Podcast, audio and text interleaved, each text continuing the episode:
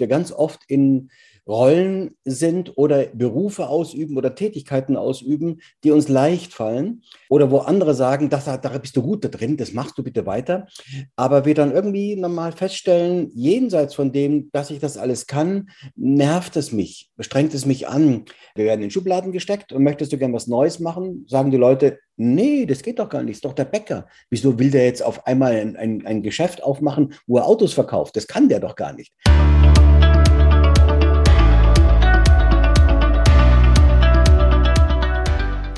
Willkommen zum Business Hippie Podcast, dein Podcast für berufliche Klarheit. Ich bin der Ferdinand und ich arbeite als Berufungsmentor. Was mache ich da? Ich helfe anderen dabei, Klarheit für eine erfüllende Arbeit zu finden. Und heute in dieser Folge habe ich eine unglaubliche Koryphäe im Coaching-Markt zu Gast, und zwar den Pierre Frank.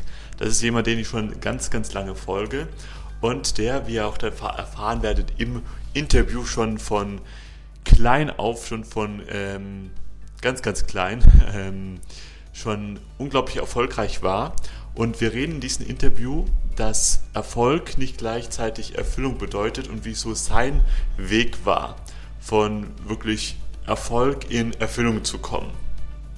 Und schau dir diese Folge bitte ganz bis zum Schluss an, weil Pierre haut da so viele Weisheiten raus und gibt dir auch ganz konkrete Tipps, was du machen kannst, um Beruf, um deine Berufung zu finden. Also am besten einen Stift und einen Zettel ähm, daneben legen und fleißig mitschreiben. Es lohnt sich wirklich. Und wenn du tiefer in dieses Thema einsteigen möchtest, dann komm dieses Wochenende am 24. September startet das zu meiner dreitägigen Berufungschallenge, komplett kostenlos. Und da gehen wir wirklich tief, tief, tief in das Thema rein. Alle Infos findest du in meiner Facebook-Gruppe und den, Links, und den Link dazu findest du einfach in den Show Notes. Und jetzt möchte ich aber auch gar nicht mehr ähm, Zeit verlieren und wünsche dir hier viel Erkenntnis bei dieser Folge. Mein heutiger Gast ist Spiegel-Bestseller-Autor, Mitbegründer vom Happiness House und im deutschsprachigen Raum der Experte schlechthin, wenn es um das Thema Gesetz der Resonanz und Manifestation geht. Ich folge Ihnen schon sehr, sehr lange und deswegen freue ich mich doppelt, dass ich ihn heute mal bei mir beim, beim Interview habe. Und damit heiße ich herzlich willkommen im Business Hippie Podcast, Pierre Frank. Ja, Ferdinand, ich danke dir recht herzlich für dein Interesse und dass du mir überhaupt den Raum gibst, dass ich bei dir sprechen darf. Sehr, sehr gerne. Pass auf, Pierre, du warst ja schon von Anfang an sehr erfolgreich gewesen. Also deine Geschichte, die fängt ja da an, wo sie bei anderen aufhört, beziehungsweise wo sie, wo die anderen hin, hin möchten. Ähm, du warst ja als äh, Schauspieler so unglaublich erfolgreich, hast über, in, in, in über 350 Filmen gespielt, warst mhm. auf einem roten Teppich und sonst irgendwas. Also da warst du gewesen, wo alle anderen gerne hin wollten. Aber von dir stammt ja auch das berühmte Zitat oder die berühmte Aussage, nur weil du etwas gut kannst, heißt es noch lange nicht, dass du es auch gerne machen möchtest, beziehungsweise dass es auch deine Seelenaufgabe ist. Ja. Magst du uns damals noch, ähm, magst du uns da mal ein bisschen zurücknehmen in diese Zeit, wo du dann eben äh, da warst und dir kam ja der Erfolg bloß so äh, zu, zugeflogen, wie das damals für dich war? Ja, wahrscheinlich werden es ganz viele auch, äh, wenn die das hören, es wird ihnen selber vertraut vorkommen, dass wir ganz oft in Rollen sind oder Berufe ausüben oder Tätigkeiten ausüben, die uns leicht fallen ähm, oder wo andere sagen, das, da bist du gut da drin, das machst du bitte weiter. Ähm, aber wir dann irgendwie nochmal feststellen, jenseits von dem, dass ich das alles kann, nervt es mich, strengt es mich an, habe ich ein ungutes Gefühl oder aber ich bin nicht glücklich, ich bin nicht beseelt. Und genau so ging es mir auch, ähm, ohne dass ich es mir damals erklären konnte. Also meine Eltern waren ja Schauspieler, relativ erfolglose Schauspieler und so habe ich mit sechs Jahren angefangen, bereits auf der Bühne zu stehen. Klar, ich habe einfach das übernommen, was meine Eltern gemacht haben. Und ich war darin einfach so gut, dass ich bereits mit sechs, sieben, acht Jahren die ganze Familie ernähren konnte und habe dann natürlich über diesen Erfolg meine Wichtigkeit, meine Wertigkeit definiert. Also ich war plötzlich wer als Kind, was einem Kind ja überhaupt nicht eigentlich die richtige kindliche Rolle ist. Und ich habe dann natürlich äh, mit, mit 14, 15, 16 habe ich dann schon auch Kinofilme gedreht äh, und war dann eigentlich mit 16 schon sowas, was man heute einen Kinderstar nennt. Und ich habe dann eigentlich nicht weiter groß darüber nachgedacht. Meine Sehnsucht ging schon immer in die Psychologie-Richtung und ähm, ich wollte eine, äh, auch ganz andere Dinge eigentlich für mich eher, verwirklichen und habe dann das Abitur gemacht und äh, dann kam ich aber auf die Warteliste, weil mein Abiturzeugnis nicht so besonders gut war weil ich kaum in der Schule war. Ich habe ja dauernd gedreht und ähm, habe dann eigentlich komplett vergessen, dass ich Psychologie studieren wollte, Medizin studieren wollte. Also mich hat eigentlich der Mensch immer unglaublich interessiert. Und ich wurde vom Erfolg so gestreichelt, dass ich komplett vergessen hatte, was ich eigentlich ursprünglich mal vorhatte. Und ich war eben erfolgreich. Ich hatte also all das, was andere Menschen sich erträumen. Und viele meiner Kollegen, meiner Schauspielkollegen, für die war das auch die Erfüllung. Das war tatsächlich deren Ding. Und für mich war das irgendwie so, naja, ich kann das halt gut, ich mache das halt gut. Und äh, ja, in der Tat, ich bin über jeden roten Teppich dieser Welt gegangen. Ich war angesehen, ich hatte viele wundervolle Frauen an meiner Seite. Das hat man ja als berühmter Schauspieler. Aber ich war nicht glücklich und äh, nicht beseelt. Und das nahm immer mehr zu von, von Woche zu Woche, von Monat zu Monat, bis ich irgendwann gedacht habe, ist doch komisch, jetzt habe ich alles, was man haben muss, um glücklich zu sein. Und ich bin es nicht so. Und dann habe ich so meine Schauspielerkollegen gefragt, wie es denn denen so geht. Und dann haben die gesagt, ach, da musst du halt noch mehr Preise gewinnen. Ach komm, dann, dann äh, musst halt noch mehr Affären haben und so. Und ich dachte mir, das kann es nicht sein. Ich habe doch jetzt alles. Und dann habe ich mich dann von der Außenwelt für vier Monate zurückgezogen, um für mich herauszufinden, wie schaffe ich es, eine wahre tiefe Liebesbeziehung zu führen und was macht mich glücklich? Und da bekam ich natürlich in diesen vier Monaten, ich meine, wer sich schon mal zurückgezogen hat, der weiß schon, wie es ist. Wenn man sich zurückzieht und darüber nachdenkt, wer bin ich eigentlich, was mache ich eigentlich, dann kommen 10.000 Antworten am Anfang. Und man ist alles andere als eine koordinierte, ordentliche Ansage im Gehirn, sondern da kommen ganz viele Gedanken. Aber nach drei Wochen, vier Wochen, fünf Wochen, sechs Wochen, da wanderte ich immer mehr in eine Stille hinein, in eine andere Ebene hinein. Und da kamen ganz viele Antworten. Und da war für mich irgendwie klar, dass ich eigentlich etwas anderes machen möchte, äh, was mich beseelen könnte, wo ich mein Glück finden könnte. Und das hat sich aber noch nicht klar abgezeichnet. Aber ich wusste nur, ähm, dass da wesentlich mehr Antworten in mir sind. Und als ich dann sozusagen nach vier Monaten von meiner Klausur wieder in die Welt zurückkam, dann sahen Menschen, dass ich verändert war. Die haben gesagt, du hast was, was ich nicht habe, das möchte ich auch haben, weil es macht dich glücklich. Und dann fing ich so an, mit den Menschen zu reden, also auch bei Events, so wenn dann die waren dann Promis oder auch vollkommen Unbekannte und während andere die Polonaise tanzten, habe ich dann so intensive Gespräche geführt und habe plötzlich festgestellt, dass ich anscheinend ein Talent habe, die richtigen Fragen zu stellen und an den richtigen Stellen auch die richtigen Sätze zu sagen. Und so innerhalb von einer Stunde, dann gingen die Menschen von dann und waren glücklich und beseelt, weil sie Antworten hatten. Und ich habe zum ersten Mal etwas Neues erkannt in mir, eine andere Tiefe. Also ich war plötzlich zum ersten Mal beseelt. Und das steigerte sich, weil das sprach sich ziemlich schnell rum. Und dann reisten Leute immer am Sonntag von Hamburg, von Bremen, von Berlin nach München, um mit mir vier Stunden zu sprechen. Und ähm, die reisten dann wieder von dannen und äh, waren glücklich, weil sie hatten für sich Antworten gefunden in beruflichen Krisen, in privaten Krisen, in persönlichen Dramen, in die sie verstrickt waren. Und ich war beseelt zum ersten Mal, weil ich sowas wie eine Sinnhaftigkeit in meinem Leben entdeckt hatte. Das kannte ich vorher nicht. Und das ist unglaublich wichtig für alle Menschen zu wissen. Nur weil du in etwas erfolgreich bist, muss es noch lange nicht deine Berufung sein. Also der Erfolg verschleiert ganz oft eigentlich das, äh, wofür wir eigentlich angelegt sind, was unser eigentliches Potenzial ist, unser eigentliches Talent. Und ganz viele Menschen haben eben viele Talente und äh, sie legen alles auf eins, was sie leicht können was ja auch manchmal sehr naheliegend und viel einfacher ist. Man muss da nicht aus seiner Komfortzone raus, aber eigentlich wartet etwas ganz anderes auf diese Menschen. Und ähm, ein guter Freund von mir sah das so, ein, der war Verleger, der sah das, was ich so machte und sagt der Mensch, Peter, schreib doch mal ein Buch darüber. Und ich dachte mir, um Gottes Willen, ich als Schauspieler ein Buch schreiben, wer will denn das schon wissen von mir? Da willst du höchstens wissen, wie, keine Ahnung, ähm, was ich irgendwie mit Promis, wie ich da mit denen umgehe oder wie ich Filme drehe oder so. Aber wer will denn schon was, ein Buch, was in die Tiefe geht? Und äh, mich hat damals sehr fasziniert, weil ich ja auch Michaela kennenlernte und viele Menschen mich fragte, wie schaffe ich es, so eine wundervolle Partnerschaft zu führen. Deswegen war mein allererstes Buch ein Partnerschaftsbuch. Und ähm, aber ich weiß noch genau, während ich schrieb, war ich erstmal in Minderwertigkeiten gefangen, weil ich mir überlegt habe, wer, wer, will denn das schon lesen, was ich da schreibe? Und alles beginnt ja in deinem stillen Kämmerchen mit einem Satz, mit einem Wort. Und dann kommt eine Seite und noch eine. Und ich hatte dann Konrad Halbig, war mein Verleger äh, und vom Koha Verlag und der mit dem telefonierte ich dann immer nachts um zwei, um drei, weil er auch so ein umtriebiger Mensch ist wie ich. Und der sagte dann immer, Pierre, du, wenn Zweifel hochkommen, dann gib denen keinen Raum. Denn die, wenn du den Raum gibst, dann wirst du von außen auch solche Zweifel erfahren. Wenn du aber weißt, es ist gut, was du schreibst, dann wirst du von außen auch all diese Zuneigung und Anerkennung bekommen. Und genauso war es. Das erste Buch war draußen. Also ich war, muss dazu sagen, ich habe angefangen zu schreiben und ich wusste von der ersten Sekunde an, das ist mein Ding. Ich habe vergessen zu essen, zu trinken. Ich habe die Zeit vergessen. Michaela hat mir Sachen hingestellt, die habe ich äh, vollkommen ignoriert. Also ich war plötzlich eingetaucht in eine andere Welt. Und das war eben nicht die Schauspielerei. Und als das Buch dann draußen war, war es sofort in den Bestsellerlisten, was natürlich äh, genial ist. Und ich wurde eingeladen in alle möglichen Talkshows. Und keiner fragte, äh, ja, Sie als Schauspieler, wieso schreiben Sie denn so ein Buch? Und dann kam sozusagen die zweite Barriere. Äh, das Buch war unglaublich erfolgreich und dann war natürlich klar, okay, der Pierre schreibt jetzt wieder ein Buch und zwar schreibt er natürlich über Partnerschaft. Es ist ja der Partnerschaftsonkel.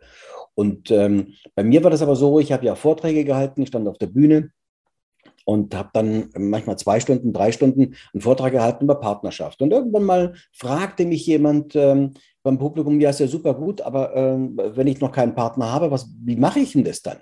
Und dann habe ich so erzählt, so wie ich so mein Leben realisiere, wie ich es manifestiere. Erfolgreich wünschen nannte ich das. Und plötzlich wandelten sich diese Vorträge und die wurden immer mehr zu erfolgreich wünschen und immer vielleicht eine Stunde noch Partnerschaft und plötzlich zwei Stunden, drei Stunden erfolgreich wünschen und die Leute wollten nicht mehr nach Hause gehen. Bis dann der Hausmeister sagte, ich sperre jetzt ab und wer noch hier drin bleibt, der kann erst morgen früh wieder raus. Und, ähm, und irgendwann mal kam eine ganz alte Dame ähm, in einem Saal von 1200 Leuten, den Mittelgang nach vorne, baute sich vor mir auf der Bühne auf und sagte, und darüber schreiben Sie jetzt ein Buch. Und dann sagte ich mir, äh, sagte ich, ja, warum soll ich das denn machen? Und dann sagte sie, weil ich es mir wünsche und stampfte mit dem Fuß auf. Und ich bin dann nach Hause und habe dann Michaela gefragt, du sag mal, äh, warum soll ich ein Buch darüber schreiben? Da gibt es doch schon tausend Bücher. Also kommen wir wieder über zu den Zweifeln. Es gibt es doch schon alles. Es gibt Bärbel Moore, es gibt Stuart Wilde, es gibt Murphy, äh, es gibt die Bergpredigt. Überall steht doch alles schon. Und Michaela sagte, weil die Menschen deine Energie haben wollen, weil sie dich gerne sehen wollen und hören wollen und deine Frequenz. Und ich fing an zu schreiben und schrieb das Buch Erfolgreich Wünschen innerhalb von drei Wochen, als wäre es schon immer in mir gewesen. Und als es rauskam, also auch da muss man noch sagen, auch mein Verleger war dagegen. Der hat gesagt, um Gottes Willen, alle haben sich dran versucht an sowas und alle sind gescheitert, nicht du auch noch. So. Und erst als er gemerkt hat, ich bleibe felsenfest dabei, haben wir gesagt, okay, wir machen das Buch zusammen. Und das war dann so, dass dieses Buch äh, nicht nur die Bestsellerlisten stürmte, sondern eben die Buchläden alles umwandelten. Bis daher gab es so kleine Abteilungen und auch in diesen Abteilungen waren dann so ein paar lebensberatende Bücher und plötzlich gab es riesengroße Inseln. Und ich weiß noch, wie ich dann in Hugendubel hochgefahren bin mit der Rolltreppe.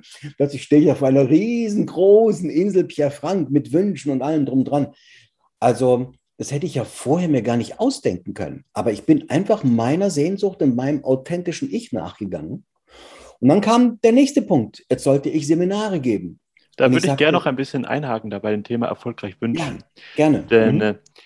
Äh, wie wir auch schon im, Vorgespräch ähm, ähm, besprochen haben, war ja auch eins meiner ersten Webinare auch von dir gewesen. Damals ging es noch um das Thema Manifestieren. Und das war für mich auch so eine Touröffner. So, wow, jetzt kann ich mir endlich alles manifestieren, was ich möchte. Also schon allein sich erstmal das zu erlauben. Und das habe ich dann auch, auch, versucht, alles auf einmal gleich zu manifestieren und war dann danach äh, beleidigt, dass es dann nicht geklappt hat. Also heute bin ich da auch dann froh, weil wenn ich mal schaue, was für komische Gedanken ich manchmal habe, da denke ich auch so, mein Gott, bin ich doch ganz froh, dass das mit dem Manifestieren jetzt doch nicht ganz so ähm, schnell geht. Jetzt könnten aber ein paar von unseren Zuschauern ja denken, ja gut, der Pierre Frank, der war ja schon erfolgreich gewesen, der hat ja Geld gehabt und der hatte jetzt auch einfach mal Zeit gehabt, sich vier Monate einfach mal eine ähm, Auszeit zu gönnen und auch mal ein bisschen zu reflektieren. Was ist mit, mit Menschen, die es jetzt gerade eben nicht haben, wo es jetzt gerade wirklich gar nicht stimmt, die jetzt gerade in einem Job sind, wo sie weder erfolgreich sind, noch macht das Spaß. Und so war das nämlich bei mir gewesen damals. Mm, und da versuchen zu manifestieren. Ich habe versucht, aus, der aus dem Mangel zu manifestieren. Und auch aus dem Mangel versuchen, das, das, das im Gesetz von Resonanz anzuwenden, ähm, ist ja auch ein bisschen schwierig. Kannst du uns da auch mal etwas darüber ein bisschen erzählen? Ja, gerne. Also ja, ich war erfolgreich. Also Geld hatte ich jetzt nicht viel, muss man gleich dazu sagen. Ich war erfolgreich, ja, aber in einem ganz anderen Genre. Und man muss dazu sagen, als ich den Genre gewechselt habe, also zum Buchautor wurde, hatte ich nur Feinde. Einmal die gesamten, äh, also nur Hindernisse auch. Äh, die gesamte äh, Schauspielerbranche, die Produzenten, die Regisseure, all die Fernsehanstalten, all die haben mich beschimpft. Das kannst du nicht machen. Du bist erfolgreich. Wir haben den Film mit deinem Namen verkauft und, und, und. Also da war das sogar so, dass Michaela und ich gesagt haben, damit wir unsere Ruhe haben, müssen wir aus Deutschland raus. Und dann sind wir, wir haben in München gewohnt, sind wir ganz weit weggezogen nach Salzburg. Also lacht wahrscheinlich jeder, der das weiß, weil es gerade 100 Kilometer sind. Aber es war Österreich. Und dann war für Leute klar, Pierre ist nicht mehr in Deutschland. Dann haben die mich in Ruhe gelassen. Aber das war, da musste ich weit aus meiner Komfortzone raus. Und als ich angefangen habe, ein Buch zu schreiben, die Welt wartet doch nicht auf einen Pierre Frank, der ein Buch schreibt. Der ist doch Schauspieler. Was will der jetzt in unserer Branche? Also auch da hast du ganz viele Leute, die eher sagen, nee, nee, also das kann der doch gar nicht. Der kann der auf der Bühne stehen, aber was eigenes entwickeln. Also das, letztendlich war ich erfolgreich, aber mein Erfolg hat mir nicht geholfen. Als Autor oder sogar als das, was ich jetzt bin, Coach und Mentaltrainer, erfolgreich zu werden ähm, sondern da sind ganz andere Dinge hilfreich. Da können wir gleich drüber reden. Ähm, aber ich hatte eigentlich eher, wenn ich ein unbeschriebenes Blatt gewesen wäre, hat man es teilweise einfacher, weil du neu bist für jemanden, als wenn du eingefahren bist. Da haben Leute ein klares Bild von dir und dann sagen sie, nee, das ist doch, das ist doch der Schauspieler, das kann der doch gar nicht. So. Oder wir, wir kennen das ja alle, wir werden in Schubladen gesteckt und möchtest du gern was Neues machen, sagen die Leute, nee, das geht doch gar nicht, ist doch der Bäcker. Wieso will der jetzt auf einmal ein, ein, ein Geschäft aufmachen, wo er Autos verkauft? Das kann der doch gar nicht. So, der kann vielleicht Brötchen. Also wir sehen schon, wir stecken ganz schnell in der Bewertungskiste von anderen. Das bedeutet auch für jeden, der gerne etwas Neues anfangen möchte, er steckt auch in der Bewertungsschichte von, äh, in der Bewertung von seinem Umfeld seiner Familie, seinen Freunden, die ihm das nicht zutrauen. Weil die Menschen kennen diesen Menschen ja nur so und nicht anders. Und äh, aus diesem Grund trauen wir uns selber ganz vieles nicht zu. Wir glauben gar nicht an unsere Stärke, an unsere Größe, weil unser Umfeld ja eigentlich nur unseren jetzigen Status widerspiegelt.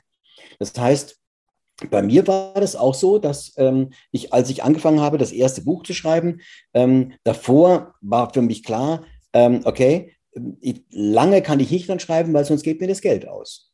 Und da war es auch in der Tat, während ich schrieb, war es immer klarer, unser, unsere, das leicht Ersparte, was wir hatten, geht weg. Und ich hatte eine Frau und ein Kind, also eine Familie. Und ich weiß noch, dass ich mich nachts vor Michaela aufgebaut habe, sie geweckt habe in der Nacht und habe gesagt, du, ich muss wieder zurück in die Schauspielerei. Und sie sagte, warum das denn? Sage ich, ja, du, weil ich habe jetzt geguckt und gerechnet, wir können vielleicht gerade noch mal vier Wochen durchhalten mit dem Schreiben, aber das funktioniert ja gar nicht. So, also da war schon auch die finanzielle Not da. Und Michaela hat gesagt, nein, wenn Schreiben deine Sehnsucht ist, dann gibt es da auch eine Erfüllung. Wenn das deine, dein Tiefe, nicht nur dein Traum, aber du spürst es ja, da bist du wahrhaftig, dann gibt es da auch die Möglichkeit, dass wir das so erleben können. Also, ähm, dass ich von es leicht gehabt hätte, ist das, das Gegenteil der Fall. Also mein Umfeld wollte es nicht, weder die Schauspielerbranche noch die Buchbranche noch die ganzen Coaching-Branche. Die wollen ja gar nicht, dass jemand Neues dazukommt. So. Also die schauen das sehr skeptisch an. Noch meine finanzielle Lage war so, dass ich gesagt habe, okay, jetzt mache ich mal drei Jahre und dann schreibe ich mal und dann schaue ich mal. Nee, nee, nee. Also äh, deswegen kenne ich die Situationen sehr gut, wenn einem das Wasser bis zum Hals steht und man nicht weiß, äh, wie lange kann ich denn durchhalten. Und deswegen ist für ganz, ganz wesentlich, äh, so habe ich es auch gemacht. Ähm, wir haben eine Sehnsucht. Wir spüren etwas, okay, das Alte, was ich bisher gemacht habe, ist es vielleicht nicht mehr. Meistens spüren wir das gar nicht so klar. Also wir haben es nicht ganz klar im Kopf, okay, das ist vorbei, jetzt mache ich was anderes, sondern wir merken, entweder wir langweilen uns oder wir sind überfordert, wir sind in, im, im Burnout oder im Bore-out. Ähm, oder wir werden, wir merken, dass wir genervt sind oder ungeduldig oder ähm, wir haben schon gar keine Lust mehr. Am Montag muss ich da wieder hin. Ähm, oder wir haben das Gefühl, dass es uns unglaublich anstrengend oder ermüdet. Das, was hatte das mit mir zu tun? Also es äußert sich in ganz vielen Dingen, manchmal auch in ganz vielen körperlichen Dingen, sodass wir am Wochenende einfach nur noch erschöpft sind und nur noch irgendwie an die, an die Decke starren oder Fernsehen gucken und irgendeinen Schrott anschauen ähm, und eigentlich die Lebensfreude immer mehr abnimmt. Und irgendwann kommt der Punkt, wo man sich überlegt, ja, hm, was, was soll ich denn eigentlich machen? Ähm, ich habe selten Menschen erlebt, die sagen, in meinem jetzigen Beruf gefällt es mir nicht mehr, wo gehe ich hin? Das ist schon eine super klare Entscheidung, wo man schon mal ganz klar für sich im Kopf hat, ähm, woran es liegt, dass ich vielleicht nicht mehr so viel Energie habe, die ich früher mal hatte. So, und da ist der erste wesentlichste Schritt, ohne dass ich im Außen etwas ändere. Im Außen ändere ich erstmal aktiv gar nichts. Also ich schlage keine Tür zu. Äh, sondern ich lasse erstmal den Wandel zu. Und der erste Wandel beginnt immer bei mir, indem ich mich selbst befrage, was möchte ich eigentlich, wo soll meine Reise hingehen? Und auf deine Frage hinzukommen, die du vorhin gestellt hast, mit dem, ähm, wenn, man, wenn, wenn ich etwas ähm, in die Materie bringe, ähm, warum klappt vieles nicht? Ganz viele Menschen denken, ah, okay, prima, dann muss ich ja nur wünschen, dann macht Schnips und dann ist alles da. Und ähm, Wünschen ist eine, eine sehr intelligente und effektive Praxis, um Dinge tatsächlich äh, zu materialisieren. Aber dafür gibt es ganz klare Spielregeln. Denn man muss sich immer fragen, ja, wenn ich mir das wünsche, wenn ich das gerne hätte, warum hat sich das bisher in meinem Leben nicht realisiert? Und dann stellen wir fest, dass wir natürlich ganz viele Überzeugungen, Meinungen haben, die dem entgegenlaufen.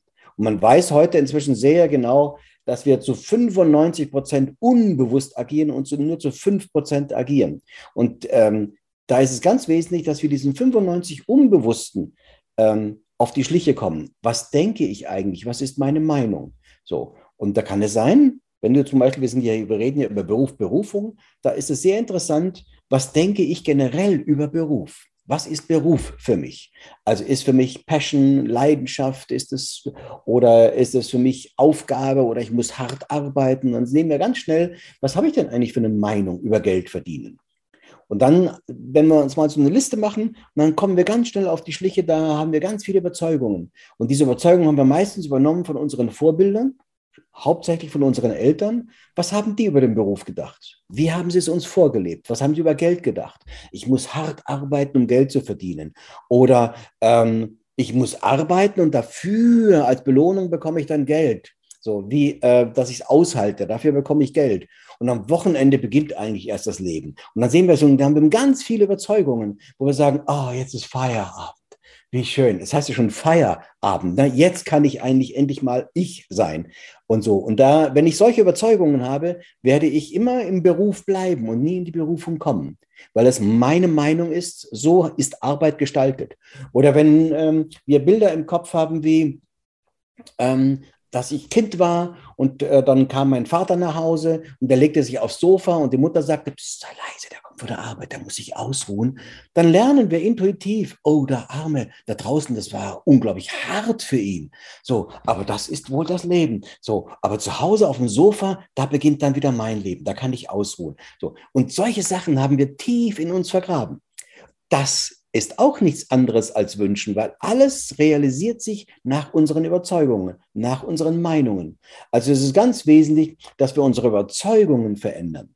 Sprich, deswegen das Erste, was wir tun sollten, auch wenn wir einen Wandel einleiten wollen, heute, okay, das, was ich bisher gemacht habe, Pandemie ist ja ein perfektes Beispiel dafür, ähm, dass uns eigentlich gezwungen hat, Dinge zu überdenken. Also eigentlich ist es so, ja, das, was ich bisher gemacht habe, gefällt mir nicht was könnte ich tun? Dann ist die erste Frage, was denke ich über einen Beruf? Was denke ich über Arbeit? Was ist das eigentlich für mich? Und da mal alles aufschreiben, ähm, da kommen ganz erstaunliche Dinge. Und ganz wichtig ist, nicht das Erste, was spontan hochkommt, als das Wichtigste nehmen, sondern einfach nur aufschreiben. Und das Blatt offen liegen lassen, weil die tieferen Schichten kommen am nächsten Tag, am übernächsten Tag. Wenn man spazieren ist, geht oder am Baum lehnt, kommen plötzlich neue, andere Antworten hoch. Und dann geht man diesen Antworten nach. Und dann kommen ganz viele Meinungen, dann kommen Bilder, was deine Eltern vorgelebt haben, was deine Schule dir beigebracht hat, äh, vielleicht auch dein Onkel oder äh, der Sportverein und, und, und. Und dann kann es sein, dass wir in unserem Kopf haben, hm, dass ich muss ganz tierisch hart arbeiten, äh, damit ich überhaupt von mir selber bestehen kann. Und wir alle kennen Leute, die, wenn wir fragen, wie geht's dir, die haben als erstes nur, ich habe das gemacht und das gearbeitet und das, weil sie ihre Wertigkeit nur darüber definieren, wie hart sie arbeiten. Also das ist ein ganz typisches Zeichen auch unserer Gesellschaft. Und also das erste ist, schreib auf für dich ganz klar, was ist deine Meinung über Beruf?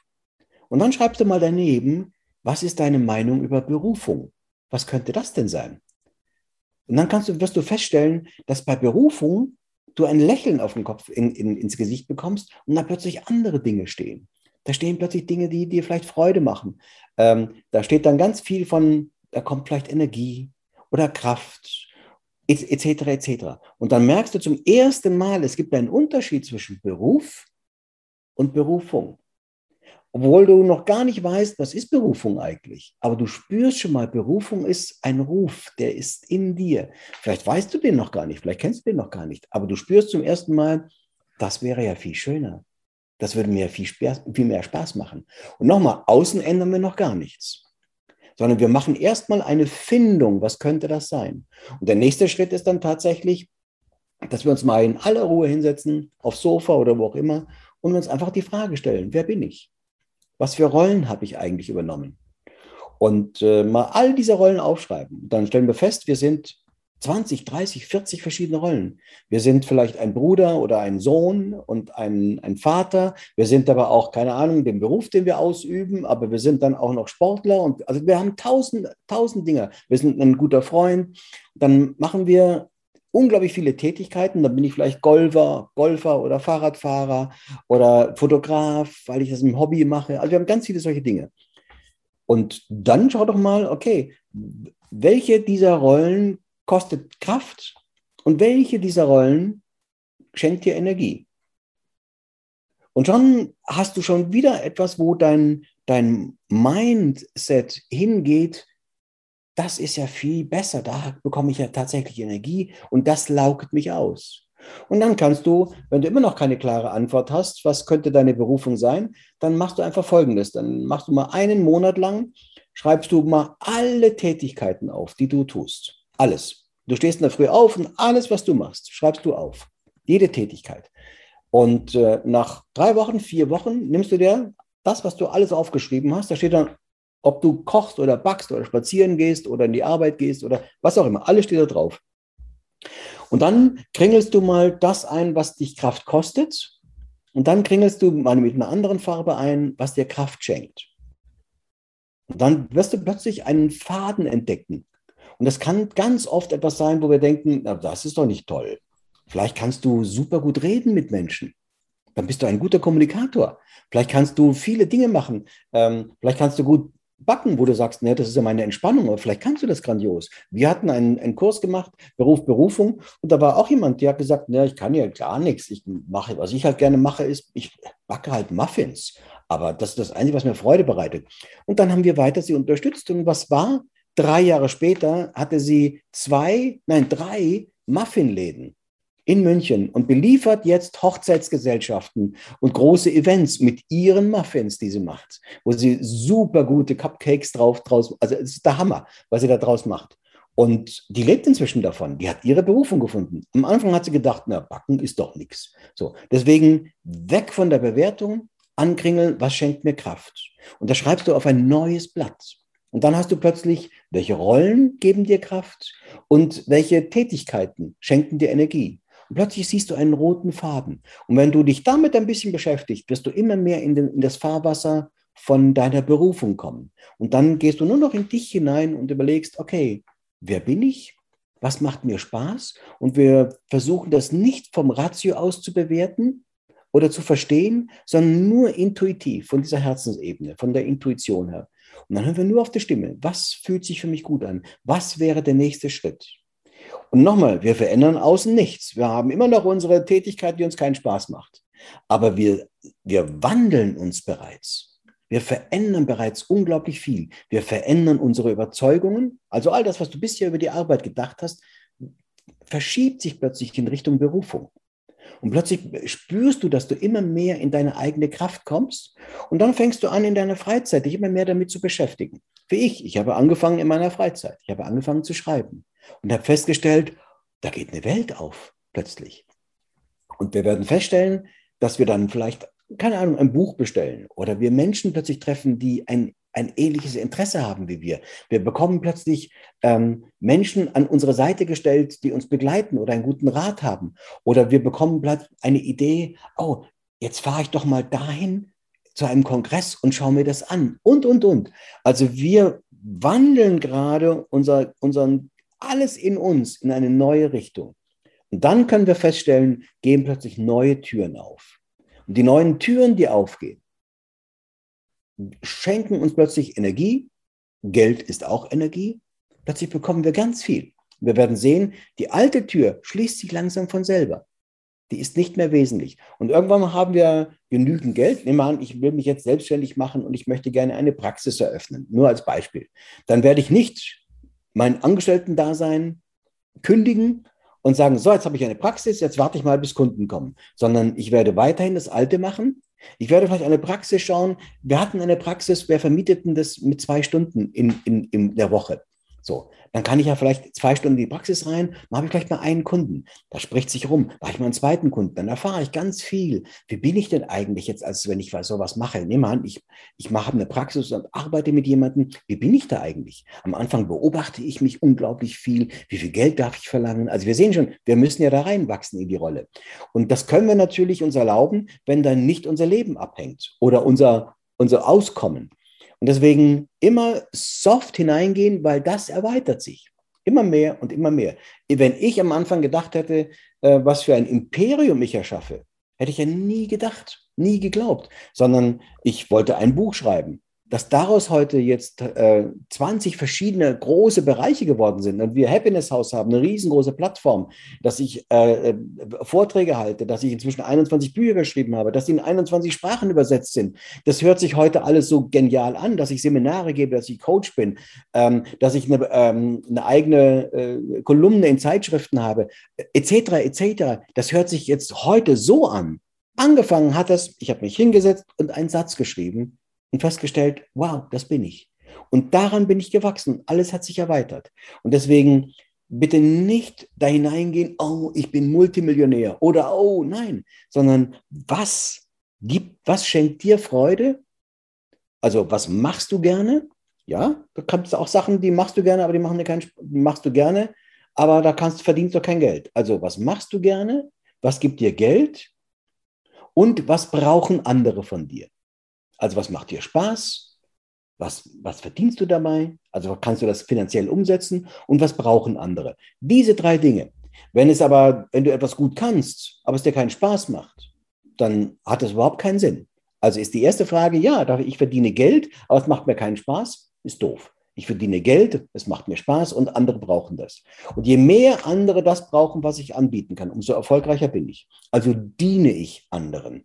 Und wenn ich in dieses Konzept hineingebe, gehe, ich gebe anderen etwas, dann kommt der Ausgleich, der finanzielle Ausgleich, kommt von selber. Ich habe nie darüber nachgedacht, ob ich viel Geld verdiene. Nie. Sondern für mich war immer nur, was kann ich geben? Also welche Liebe kann ich dort hineinstecken in meine Arbeit? Und das spüren Leute.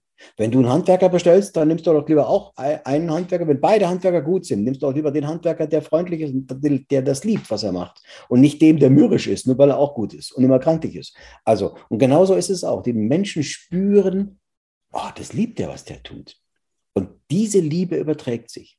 So. Also deswegen, ähm, wenn du spürst, ich bin in Panik, ich muss sofort was machen, aufhören, geh spazieren, geh raus, geh in die Entspannung. Ähm, nur in der Entspannung öffnet sich unser Wahrnehmungsfilter. Wir haben neue, andere Ideen. Und bitte, lass dir Zeit. Und ich finde es grandios, diese Pandemie. Ähm, natürlich ist es in vielen, vielen Bereichen ganz furchtbar. Aber es hat auch etwas Grandioses an sich, weil ganz viele Menschen, bei Happiness House haben wir ja angefangen, uns ähm, sonntags immer ein Frühstück zu machen. Also wir haben ganz intensiv für unsere Mitglieder, sind wir immer live gegangen ähm, und haben festgestellt, dass der Wandel bei ganz vielen Menschen grandios ist. Die sind zuerst mal geschockt, dann, oh Gott, was mache ich jetzt? Und dann haben wir sie einfach nur geführt und geleitet. Ähm, okay, du hast auch eine große Chance. Da hat jemand auf die große Stopptaste gedrückt und du kannst dir jetzt überlegen, das, was ich bisher gemacht habe, möchte ich das weiter tun? Was möchte ich in fünf Jahren tun oder in zehn Jahren? Möchte ich immer noch das Gleiche tun? Und dann haben wir sie geführt und geleitet, okay, was wäre das denn, was dir Spaß macht? Und wir haben nichts anderes getan, als die Leute darauf hingeführt, was ist dein Potenzial? Was sind deine Talente? Und da gab es plötzlich ganz viel zu entdecken. Und wir hatten plötzlich Zeit. Wir waren in der, im Lockdown, durften wir nicht raus. Also war das eine grandiose Zeit, einfach nicht nur sich nur Fernsehen zu gucken oder irgendwelche Computerspiele zu machen, sondern mal zu schauen, wer bin ich? Und ähm, als Sieger aus diesem Lockdown herauszugehen. Jetzt packe ich es an. Und nichts anderes sollte jeder, der merkt, oh, jetzt möchte ich einen neuen Schritt machen, jetzt möchte ich eine Wendung in meinem Leben geben, ist erstmal ein interner Stopp. Und einfach mal schauen, wo bin ich gerade? was gefällt mir daran, was ich gerade mache und nicht mache. Meistens tun wir, machen wir uns ja keine Gedanken darüber. Was gefällt mir daran, was gefällt mir daran nicht? Meist macht man sich nur dann Gedanken, wenn man zum Arzt geht und der stellt fest, oh, Sie haben. Punkt, Punkt, Punkt. Dann sind wir im Schock und dann stellen wir alles um, weil plötzlich die Wertigkeit unserer Gesundheit so riesig ist, dass alles andere keine Rolle mehr spielt. Und äh, wir können, wir müssen aber nicht so lange warten. Wir können auch vorher schon mal für uns selber Stopp sagen. Okay, Stopp. Dieses Wochenende mache ich nichts, da gehe ich nur in mich und schaue, welche Richtung könnte ich mich entwickeln.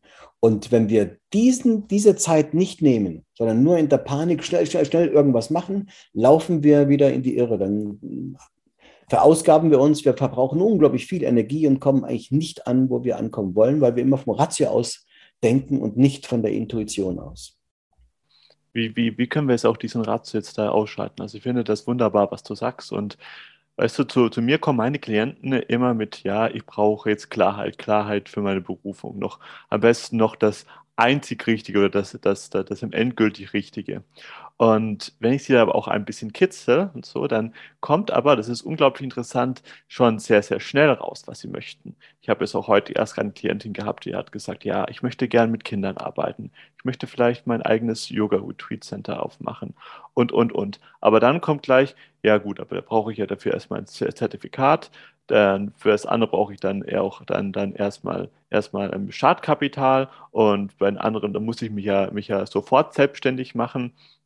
Also wir haben unsere Träume zwar schon, wir haben da diese Intuition, aber dann kommt dann gleich unser Denker, der sagt, ja, aber da brauchen wir jetzt erstmal noch ganz, ganz, ganz viel, das wir es aber gerade noch gar nicht haben. Was kann man da machen? Also erstmal äh, kann ich das nur unter, unterstreichen, was du gerade sagst. Die Menschen, wenn, wenn man sie führt und genau fragt, wissen sehr schnell eigentlich, wo ihre Freude liegt, wo ihre Lebensfreude liegt oder wo ihr Beruf liegen könnte. Ähm, das ist das innere Kind, das weiß es, das, das strahlt innerlich. Und wenn die Leute darüber reden, merkt man auch, dass sie das Lächeln im, im, Gesicht haben und diese Freude. Und wenn man sie dort weiter hineinführt, emotional hineinführt, dann können sie sogar diese Emotionen festhalten und immer wieder abrufen. Ähm, und ja, dann kommt ganz schnell der Verstand und sagt, nee, es geht ja nicht, weil. Und ähm, der Verstand ist nichts anderes als auch unsere Eltern. Wir sind selber unsere größter Kritiker. Ähm, so wie irgendwas schön, nee, lass mal. Das ist in allen Bereichen. So. Bleib mal und, realistisch. Ja, ganz genau. Bleib mal auf dem Teppich, äh, den Tag nicht vor dem Abend loben. Wenn es dem Esel zu gut geht, geht er aufs Eis tanzen. Diese ganzen Sachen. Genau. Ähm, ich habe die sogar auch richtig real gehört, äh, wie unbescheiden ich bin, als ich gesagt habe, ich, ich gehe jetzt ins Autorentum und höre auf mit der Schauspielerei, äh, wie undankbar ich bin. Du hast so viel erreicht und jetzt schmeißt du alles weg. Also all das habe ich alles gehört. Ähm, und das ist natürlich tatsächlich ganz oft ein innerer Kampf, den man ausführt, je nachdem, wie stark der Verstand auf einen einwirken kann. Und deswegen ist es ganz wichtig, dass man, ja, das kommt alles. Man sollte alles aufschreiben, was da kommt. Also an Zweifeln, was da an Zweifeln kommt und was an Sorgen kommt. Und was ich immer rate, ist, ähm, dass man, meistens ist es ja so, der Zweifel kommt und wir geben dem Zweifel allen Raum und unsere, eigentlich unserer Sehnsucht und der Hoffnung nicht mehr.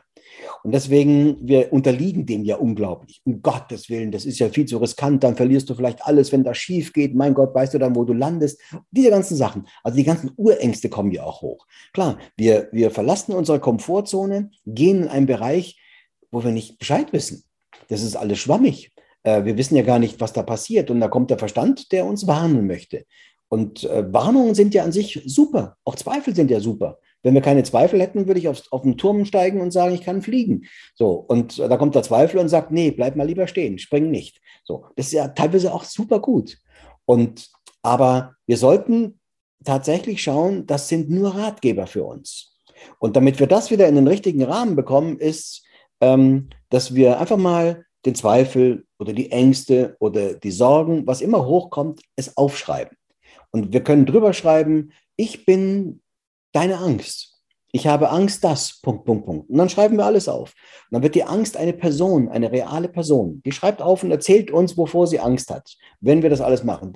So. Oder wenn wir Zweifel aufschreiben, das geht ja alles gar nicht, weil. Und dann kommt alles, schreiben wir alles auf, das geht nicht, weil du brauchst eine Internetseite, da brauchst du viel Geld, da brauchst du eine Ausbildung, da brauchst du ein Zertifikat. Schreiben wir alles auf. Und dann nehmen wir mal ein anderes Blatt unserer Sehnsucht oder unsere Freude oder unser Glück und dann sagt, ich bin dein Glück und ich sage dir. Oder ich bin deine Sehnsucht und ich sage dir. Und dann schreiben wir nur das auf. Und falls während wir das aufschreiben der Zweifel kommt, was machst du denn da? Das geht doch gar nicht, sagen wir halt. Okay, Zweifel, hast du noch was zu sagen? Schreibe hier mal auf. Oder der steht schon da, habe ich schon notiert. Jetzt lass mal die Sehnsucht reden, ich habe alles notiert. Ich, ich vergesse nichts. Und dann schreibst du wieder auf, was die Sehnsucht. Dann hast du zum ersten Mal die Chance, ähm, deine Ängste, Zweifel und Sorgen tatsächlich real zur Seite zu stellen.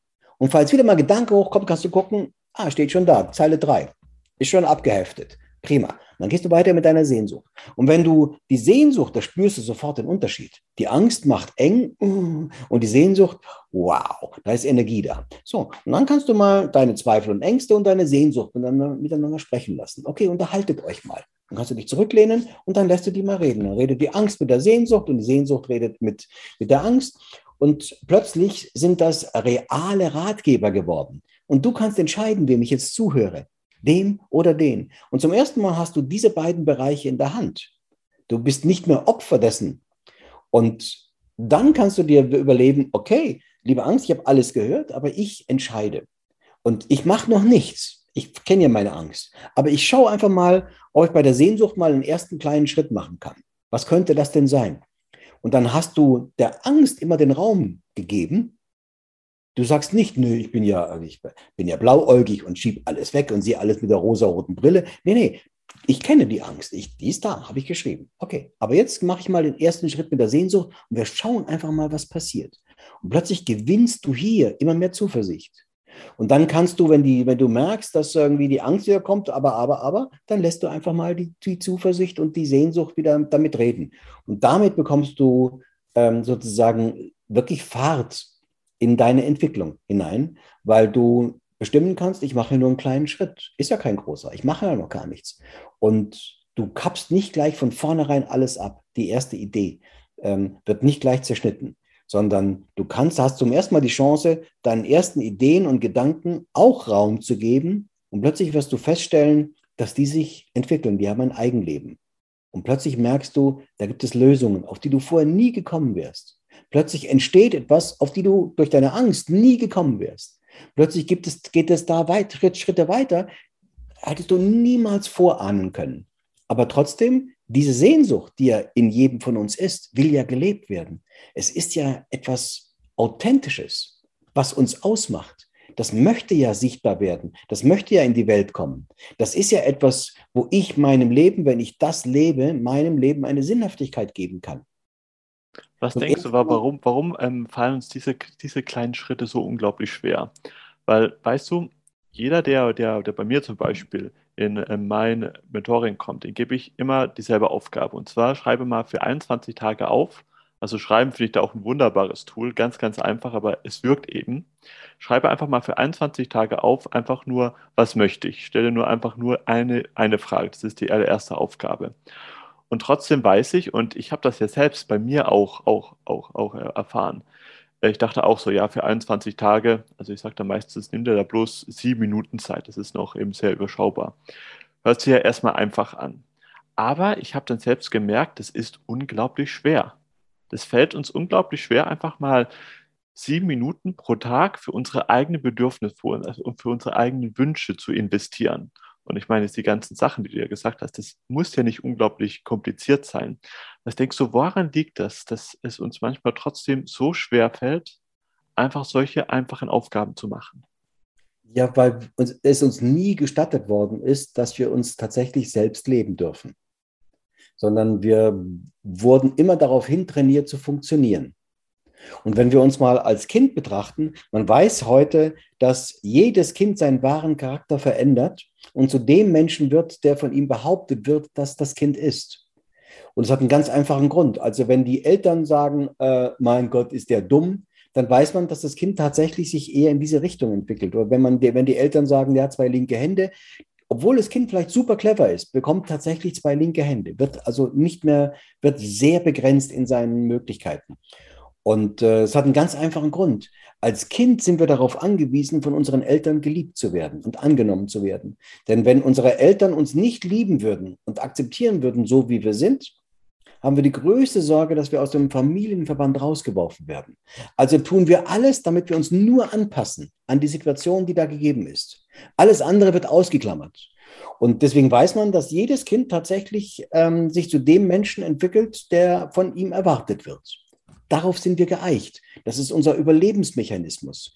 Und ähm, wenn wir das als Kind schon so gelernt haben, dann weiß man auch, ein Kind, das dann in die Außenwelt geht, sucht in der Außenwelt nicht etwa dann die Bestätigung, weil es kann vielleicht super gut sein, sondern sucht eine Gruppe, wo es bestätigt, das, was die Eltern auch bestätigen. Das heißt, das Kind entwickelt sich tatsächlich zu einem anderen Menschen.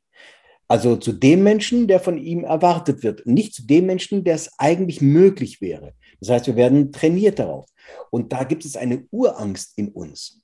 Wir haben Angst, wenn ich das jetzt lebe, dann werde ich ja wieder aus dem Verband, was auch immer das ist, Freunde, größerer Freundeskreis, Arbeitskreis, Kultur, Gesellschaft, rausgeschmissen. Das heißt, da gibt es eine große Angst. Wenn ich jetzt lebe, wie ich wirklich leben will, dann werde ich geächtet oder ich bin lächerlich. Die heutige Form, wie man jemanden vernichtet, ist ja, man macht ihn lächerlich. Es ist ja nicht so, dass man irgendwie den köpft, aber er wird einfach ausgegrenzt und wird nicht ernst genommen. Oder er wird dann beschimpft mit, äh, keine Ahnung, er ist in einer Sekte oder er ist spirituell oder er ist rechtsradikal oder er ist, dann kommen diese ganzen sexuellen Dinge, also in alle möglichen Formen. Aber davor haben wir tierische Angst. Deswegen ist es für uns ähm, einer der äh, trainiertesten Dinge, die wir haben, passt dich an, fall nicht auf. So. Und jetzt gehen wir aber aus daraus. Ich bin ich, ich lebe mich. Jetzt gehen wir da raus. Das ist ein riesengroßer Schritt, der von außen gar nicht sichtbar ist, aber für uns mental ein großer Schritt. Ich darf denken, was ich bin. Gott, wenn das jemand wüsste. Also wir kennen sowas vielleicht noch äh, bei, äh, in unserer Sexualität. Da gibt es Formen, oh Gott, wenn das jemand wüsste, dass ich das tue oh Gott, wenn jemand wüsste, dass ich daran gefallen habe, dann sagen wir auch, wenn das jemand weiß, dann werde ich geächtet. So, und das einen ähnlichen Thema haben wir, wenn wir plötzlich authentisch sind, das, was ich denke. Wenn das jemand weiß, oh Gott. So. Und da sehen wir schon, welche Angst da drin steckt. Und deswegen ist es so schwierig. Und deswegen sage ich auch immer, wenn du es aufschreibst, nimm Kürzel dass es keiner lesen kann. Sei sicher, dass es dann keiner lesen kann. Dass du darfst alles denken. Schreib das auf. Und wenn es jemand findet, kann er nicht lesen, was es ist. Du hast da Hieroglyphen hingeschrieben. Aber für dich ist es klar. Und wir brauchen erst tatsächlich eine Form von Sicherheit, äh, dass wir da auch bestehen können, dass wir da auch stattfinden können. Ähm, das ist ja das Sensationelle bei Seminaren. Äh, beim Einzelcoaching gehen wir nach Hause und denken immer noch, naja, hm, wenn du beim Seminar bist und da sind da mal 200 Leute, die ähnlich denken, ähnliche Erfahrungen haben, plötzlich stellst du fest, ich bin gar nicht alleine. Da gibt es eine ganze Gruppe von Menschen. Oder bei Happiness House ist es ja auch so, da gibt es dann plötzlich so viele Tausende von Menschen gibt es da auch, die genauso denken wie ich. Plötzlich wirst du aufgefangen und du hast nicht mehr das Gefühl, du wirst rausgeworfen aus einer aus einem Kreis, wo du denkst, wenn ich da nicht mehr bin, dann bin ich nicht überlebensfähig. Und deswegen ist es so schwer weil wir, obwohl wir spüren, oh, das ist schön, haben wir Sorge, ähm, das kann ich, darf ich mich gar nicht trauen zu leben. Ähm, also lieber äh, das leben, was ich jetzt habe, bevor ich dieses Risiko eingehe. Und deswegen brauchen wir Erfahrung. Deswegen brauchen wir viele, viele Gleichgesinnte, die ähnlich denken, sodass wir neue Freundschaften und neue Bande knüpfen können, wo wir eine neue Sicherheit finden. Deswegen eine Persönlichkeitsentwicklung mit vielen anderen ist viel einfacher als Persönlichkeitsentwicklung ganz alleine. Oder sogar in einem Umfeld, das eigentlich möchte, dass wir stehen bleiben und uns nicht weiterentwickeln. Mhm. Ja, oder vor allem auch in einem Umfeld, das sich auch andauernd bloß eben beschwert. Mhm. Ähm, ich hatte da heute erst auch noch, noch, noch ein Gespräch gehabt. Da hat mich jemand gefragt, was, was, was kann sie machen? In ihrem Umfeld, da beschweren sich alle, ihr Chef oder was weiß ich und so. Und ich habe dann ihr auch gesagt, ja, der wirklich langfristige Schritt ist, sich wirklich dann aus diesem Umfeld zu lösen, weil ansonsten kann man so viel machen, wie man möchte, kann man so viel affirmieren, so viel meditieren, wie man möchte, aber irgendwie das nahe Umfeld hat man eben leider keine, keine, keine, keine Chance, also können wir so stark sein, wie wir eben wollen. Mhm. Und ja, ich weißt denke, du, es hat, ist aber auch ja. gut, dass wir keine Chance haben, denn auf diese Weise hat unser Umfeld auch keine Chance, dass wir uns verändern müssen, wie die wollen. Also aber ja, es ist klar, es ist, wenn das Umfeld ähm, uns es schwer macht, haben wir es doppelt, dreifach, zehnfach schwer. Klar. Hm. Was hört Pierre? Ich glaube, wir könnten da jetzt noch ewig weiterreden, aber lasst uns doch jetzt ähm, in Anbetracht der Zeit langsam zum Ende kommen. Wir haben hier so viel gelernt. Also wir haben hier gelernt, wie Manifestation wirklich funktionieren kann, wie du wirklich Schritt für Schritt von, ich habe überhaupt keine Ahnung, was ich machen kann, ähm, hinkommst, so, okay, ich bekomme jetzt tatsächlich, tatsächlich Rückenwind von meiner Sehnsucht und meinen Ängsten, dass wir die auch als äh, Berater nutzen können und dass das eigentlich, wenn wir uns da auch mal trauen, gar nicht so schwer ist. Dass wir dürfen nur den Mut haben, erstmal den ersten Schritt zu gehen und, was ich auch immer gern sage, Mut haben zu träumen. Mhm. Pass auf, ganz zum Schluss habe ich noch mit dir eine kurze Frage- und Antwortrunde vor. Wie hast du Klarheit über deine Berufung bekommen? Ja, indem ich mich vier Monate zurückgezogen hatte. Aber wir brauchen keine vier Monate mehr. Das ist wir sehr gut. heute wesentlich schneller machen, weil es gibt so ganz viele Menschen, die einen führen und leiten. Die größte Lüge, die uns die Gesellschaft über Erfolg erzählt, ist, dass es das einzige Erstrebenswerte ist. Was das ist die größte Lüge, entschuldige. Aber das ah, muss man ja. dazu sagen, das ist deswegen, wir hecheln etwas nach und deswegen müssen wir größer und noch größer und noch besser werden. Und der Erfolg, Erfolg sind wir ja für uns immer nur, wenn ich erfolgreicher bin als unser Nachbar. Wenn ich das mhm. größere Auto habe, ist immer noch so. Das größere Haus, die größere Reise. Und äh, Influencer sind das beste Beispiel dafür, äh, wie sie auf den Putz hauen, obwohl es gar nicht so ist. Ähm, und wie sie uns eine Realität vorgaukeln, das ist Erfolg. Dabei ähm, ist Erfolg in ganz vielen Dingen etwas ganz anderes. Hm. Was ist das Wichtigste für dich, um Erfüllung in deiner Arbeit zu erfahren?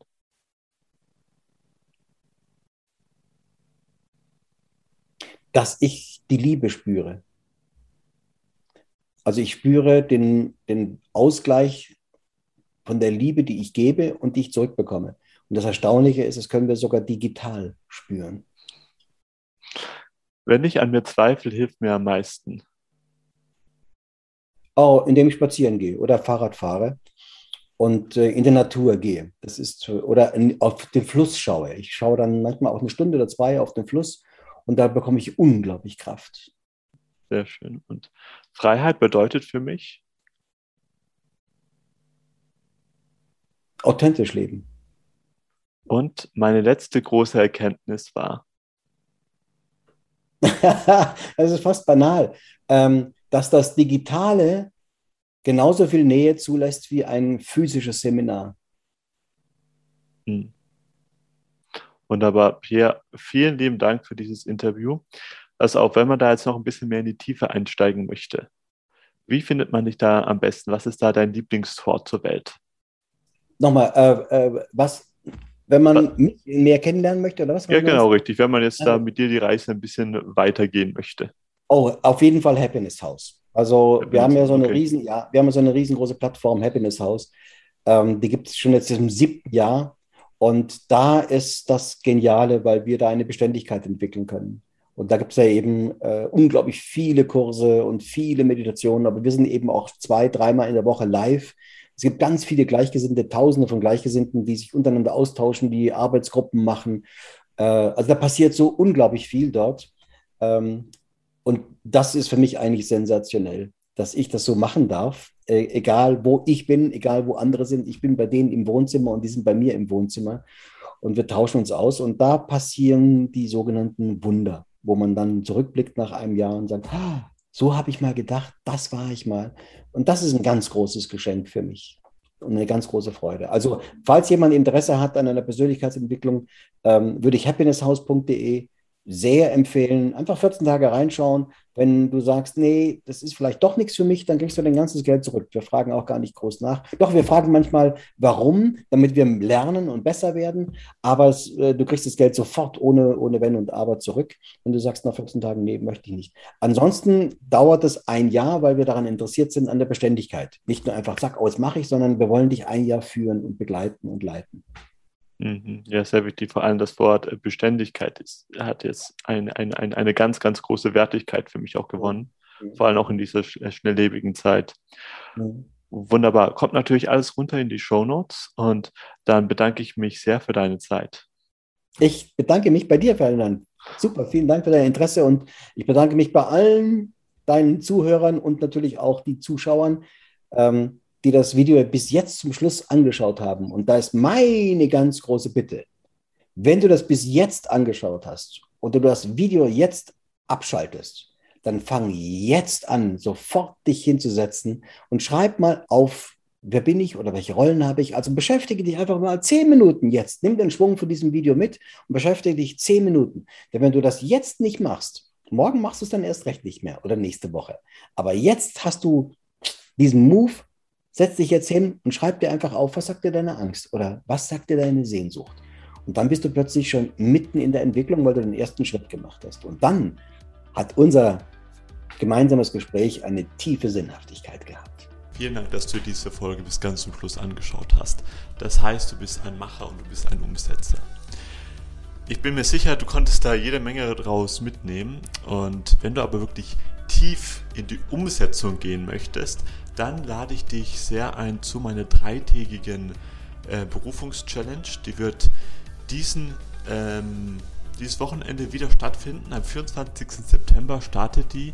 Wird es regelmäßig geben.